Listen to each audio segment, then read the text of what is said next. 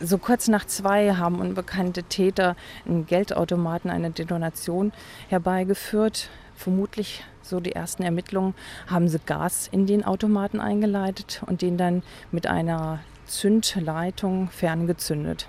Die Täter waren die noch vor Ort, als sie die Meldung bekamen? Es gibt Zeugenaussagen, die zwei dunkel gekleidete Personen gesehen haben, die dann auch sofort geflüchtet sind in einem Fahrzeug. Da liegen uns aber noch keine genauen Erkenntnisse über das Fahrzeug vor. Kann man schon Aussagen machen über die Höhe des gestohlenen Geldes oder wurde überhaupt Geld gestohlen? Das ist auch noch eine ganz große Frage, die uns beschäftigt, weil es sind Geldscheine gefunden worden, sowohl in dem Vorraum als auch außerhalb.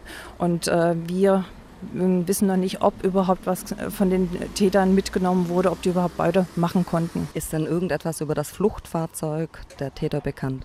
Also über das äh, Fahrzeug haben wir unterschiedliche Zeugenangaben vorliegen. Deswegen würde ich mich da jetzt noch mal ein bisschen zurückhalten mit irgendwelchen Informationen. Ich sehe hier auf der gegenüberliegenden Seite große Teile der Tür liegen. Die Detonation muss entsprechend heftig gewesen sein. Ja, die Detonation war sehr heftig. Es hat auch einen hohen Sachschaden gegeben.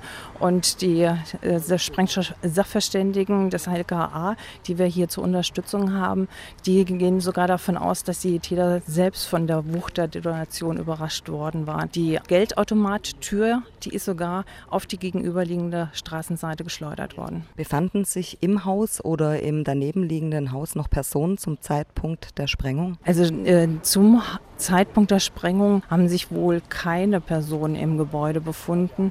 Es ist auch kein weiteres Gebäude irgendwo beschädigt worden. Das heißt, außer Sachschäden ist niemand geschädigt worden? Außer äh, hohen Sachschaden hat es glücklicherweise äh, keine verletzten Personen gegeben.